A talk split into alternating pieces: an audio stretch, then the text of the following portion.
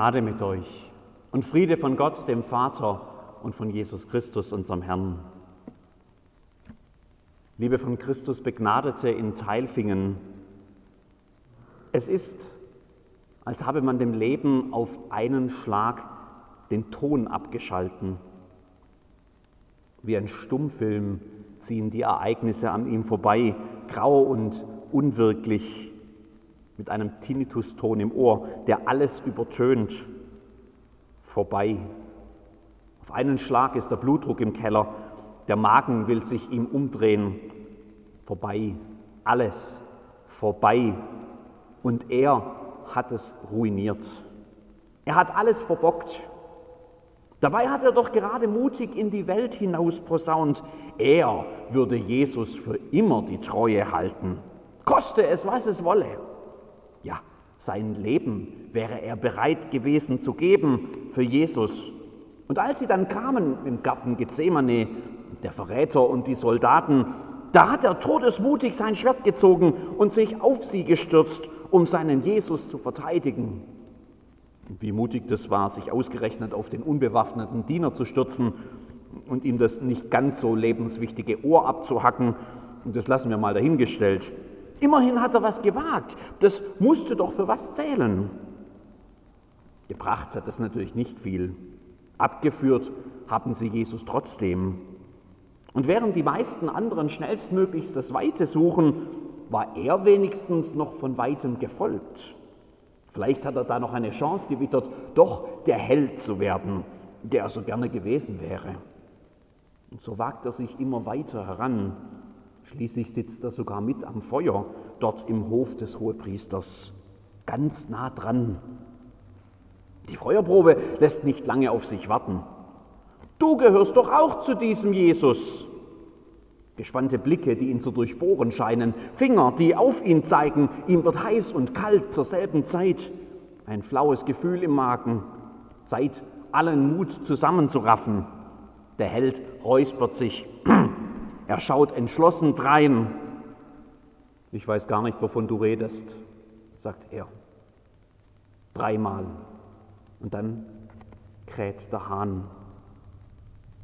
Es ist, als habe man dem Leben auf einen Schlag den Ton abgeschalten. Wie ein Stummfilm ziehen die Ereignisse an ihm vorbei, grau und unwirklich mit Tinnituston vorbei. Blutdruck im Keller, Magen in Aufruhr, vorbei. Alles vorbei. Und er hat's ruiniert. Er hat verbockt alles. Wie durch einen Schleier muss er das wahrgenommen haben, was dann folgte. Das Rauschen des eigenen Bluts im Ohr. Jesus vor dem Hohen Rat, Jesus vor Pilatus, die gröhlende Menge, das Urteil, angespuckt, verlacht, ausgezogen und ausgepeitscht. Der blutige Jesus taumelt mit seinem schweren Kreuz durch Jerusalem, durch die Hitze, die Hammerschläge, das Stöhnen am Kreuz, mein Gott, mein Gott, warum hast du mich verlassen? Tod. In der einsetzenden Abenddämmerung hastig in ein Höhlengrab gelegt, der schwere Stein davor gerollt, aus. Mit einem Schlag ist das Leben vorbei. Nicht nur das des gekreuzigten Messias, eigentlich auch das dieses mutigen Verteidigers des Glaubens alles vorbei. Er hat es ruiniert, verbockt hat er es. Ein Moment hat alles kaputt gemacht. Der Spiegel, aus dem ihm gerade noch der strahlende Held entgegenlächelte, ist zerbrochen. Am Boden liegen die Scherben seines Selbstbilds. Und nichts kann sie so zusammenkleben, dass es wieder so wäre wie vorher. Alles vorbei. Und er hat es ruiniert. Ich frage mich, wie er die Tage danach erlebt hat. Die gespannte Angst und das Weinen der anderen am Samstag passten sicher ganz gut zu seiner eigenen Stimmung. Ob er wohl mehr um Jesus getrauert hat oder um sein eigenes Heldenleben. Sonntagmorgen, Ostern. Maria Magdalena, die völlig aufgelöst in die Gruppe der Trauernden platzt und aufgeregt von einem gestohlenen Leichnam erzählt Keiner versteht, was hier passiert. Aber durch den Schleier, der sich über alles legt, spürt er doch noch irgendwie, dass da was passiert sein muss. Ein Wettlauf mit einem anderen zum leeren Grab. Erklärungen gibt es keine. Aber der andere geht hinein, er sieht die abgelegten Leichentücher und er glaubt. Der glaubt. Auf einen Schlag hat sich sein Leben verändert. Er versteht es nur noch nicht. Maria steht immer noch verstört und weinend am Grab. Und er, unser Ex-Held, was macht er eigentlich? Der geht mit dem anderen zum Rest der Gruppe zurück. Und das Leben ist immer noch zu Ende, vorbei. Wieder ist es Maria, die einen Aufruhr verursacht mit ihrer unglaublichen Geschichte über zwei Engel, die ihr nun erschienen seien, und einem Gärtner, der kein Gärtner war. Ich habe den Herrn gesehen, davon ist sie felsenfest überzeugt. Und während sie noch rätseln, steht Jesus plötzlich mitten unter ihnen. Friede mit euch. Da wurden die Jünger froh, dass sie den Herrn sahen, berichtet das Johannesevangelium. Und das ist vermutlich die Untertreibung der Geschichte schlechthin. Die erste Osterfreude. Da wurden die Jünger froh. Alle? Naja, einer von ihnen hat den Moment verpasst. Thomas, der Zwilling, der Zweifler. Als der zurückkommt, kann er es gar nicht verstehen, warum alle plötzlich so fröhlich sind. Gerade mal zwei Tage ist es doch her, dass Jesus gestorben ist. Wie kann man da fröhlich sein? Man kann, das wird auch Thomas nur wenig später erfahren, Jesus kommt wieder und nimmt den Zweifler mitsamt seinen Zweifeln an. Mein Herr und mein Gott, auch Thomas glaubt. Auch sein Leben hat sich mit einem Schlag verändert. Osterfreude, neues Leben. Nur einer nimmt den Jubel immer noch wie durch einen grauen Schleier wahr. Christus ist auferstanden, aber sein Leben ist trotzdem ruiniert. Alles vorbei und er hat es ruiniert. Was macht man denn, wenn man keine Hoffnung mehr hat? Wenn man alles rettungslos ruiniert hat? Da bleibt nur noch der Rückzug auf das wenige, was vielleicht irgendwo vom Leben noch übrig ist. Der Ex-Held ist plötzlich wieder zum Fischer von Kapernaum geworden. Ich gehe fischen.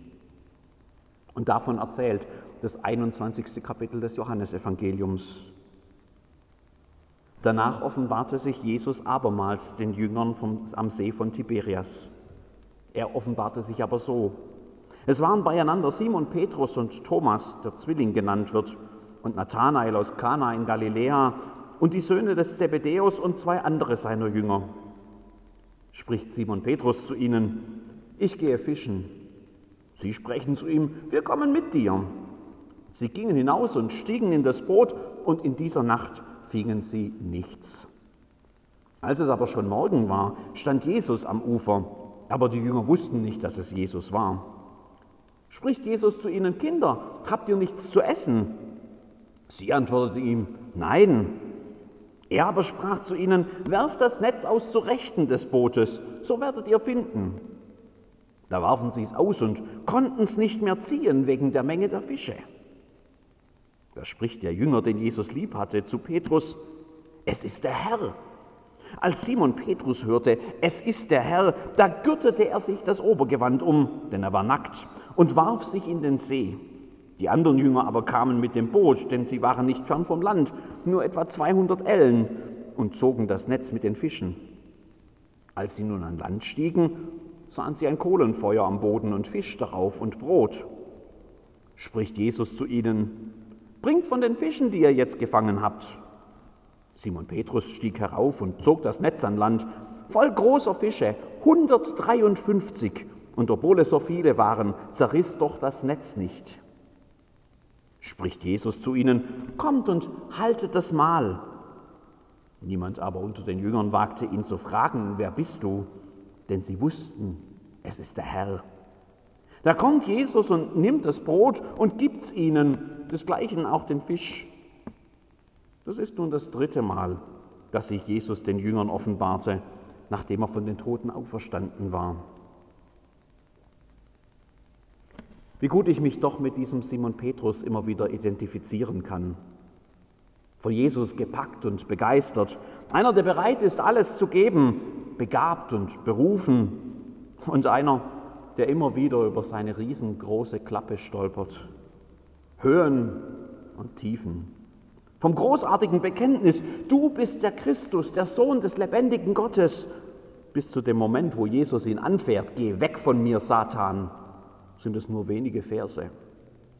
Ein Held mit einer Achillesferse mitten im Gesicht. Das kann ich gut nachvollziehen. Und dann hat er endgültig alles verbockt. Ich kenne diesen Jesus nicht. Aus, vorbei, das Leben scheint mit einem Schlag zu Ende. Nicht nur seines. Andere kennen solche Geschichten auch. Er hätte auf seine Freunde hören sollen, nach den drei Bier nicht mehr allein nach Hause fahren sollen. Aber er war sich seiner Fahrkünste doch sicher, cool und lässig wie immer. Und dann war da nur noch das gleißende Licht der entgegenkommenden Scheinwerfer, ein Schlag und dann nichts von den beiden jungen Frauen im anderen Auto haben sie ihm erst hinterher erzählt, als er mit zwei gebrochenen Beinen wieder aufwachte. Eine tot, eine für immer querschnittsgelähmt. Und er ist der Schuldige. Mit einem Schlag ist alles aus, vorbei. Und er hat's verbockt. Die kleine Verlegenheitslüge, die sie so gut dastehen ließ, die ging ihr ganz lässig über die Lippen. Viel gedacht hat sie sich nicht dabei.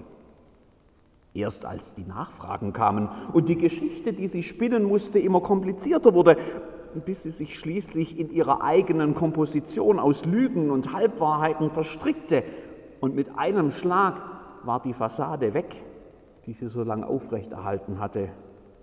Entsetzt starrten die anderen sie an und dann zogen sie sich stumm zurück bis sie ganz allein war. Mit einem Schlag war alles vorbei. Aus. Und sie hat's verbockt. Die Geschichten sind ganz unterschiedlich. Nicht immer passiert es auf einen Schlag. Manchmal dauert es länger. Nicht immer ist alles gleich weg. Manchmal bleibt noch was übrig und nicht das ganze Leben ist wegen einer Sache ruiniert. Aber die Geschichten von den verbockten Heldentaten, von den verpatzten Chancen und den ruinierten Lebensentwürfen, die kennen viele von uns zur Genüge, nicht nur Simon Petrus. Es ist, als habe man dem Leben auf einen Schlag den Ton abgeschalten. Aus, vorbei. Und du hast es ruiniert. Es ist, als habe man auf einen Schlag das Leben neu gestartet. Besser und schöner und bunter und intensiver als je zuvor. Am Ufer, am Feuer sitzt ein pudelnasser Simon Petrus, der noch nie in seinem Leben glücklicher gewesen ist. Es ist, als sängen die Vögel zum ersten Mal und nur für ihn mit ganz neuen Liedern. War das Grün der Bäume eigentlich schon immer so herrlich? Das Feuer prasselt und die gegrillten Fische schmecken besser als alles, was er je gegessen hat. Mit einem Schlag sind alle seine Sorgen wie weggewischt. Gerade saß er noch trübselig im Boot und der glücklose Fischzug einer arbeitsreichen, vergeudeten Nacht, der passte so gut zu seiner miesen Stimmung. Und dann rief dieser Fremde vom Ufer und sie warfen noch ein letztes Mal ohne Hoffnung die Netze aus die 153 Fische, die das Netz fast zerreißen ließen, hatten sie noch kaum an Bord gehievt. Da sprang Simon Petrus schon ins Wasser. Für andere war das vielleicht nur ein Glückstreffer gewesen. Für ihn war es ein Wink mit dem längsten Zaunpfahl der Welt. Es ist der Herr und schon stürzt er sich über Bord und schwimmt wild rudernd ans Ufer. In seinem Kopfkino ein Film von diesem anderen Tag, vor drei Jahren, als sie ebenso glücklos von einem nächtlichen Fischzug zurückkamen und Jesus sie noch einmal zum Fischen schickte.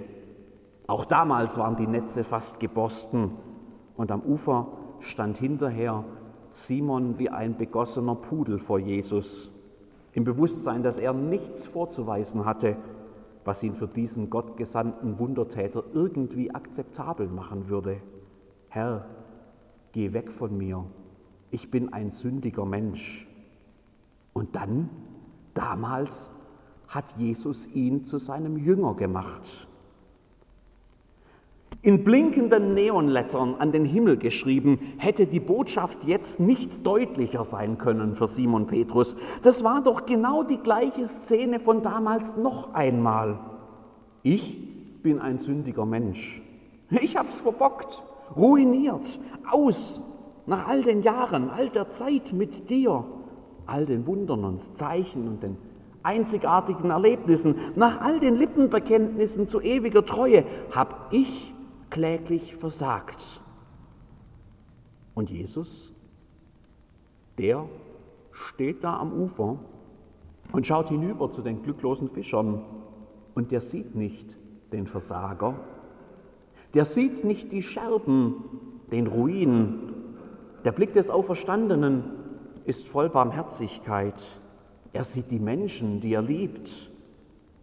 Gelobt sei Gott der Vater unseres Herrn Jesus Christus, der uns nach seiner großen Barmherzigkeit wiedergeboren hat, zu einer lebendigen Hoffnung durch die Auferstehung Jesu Christi von den Toten.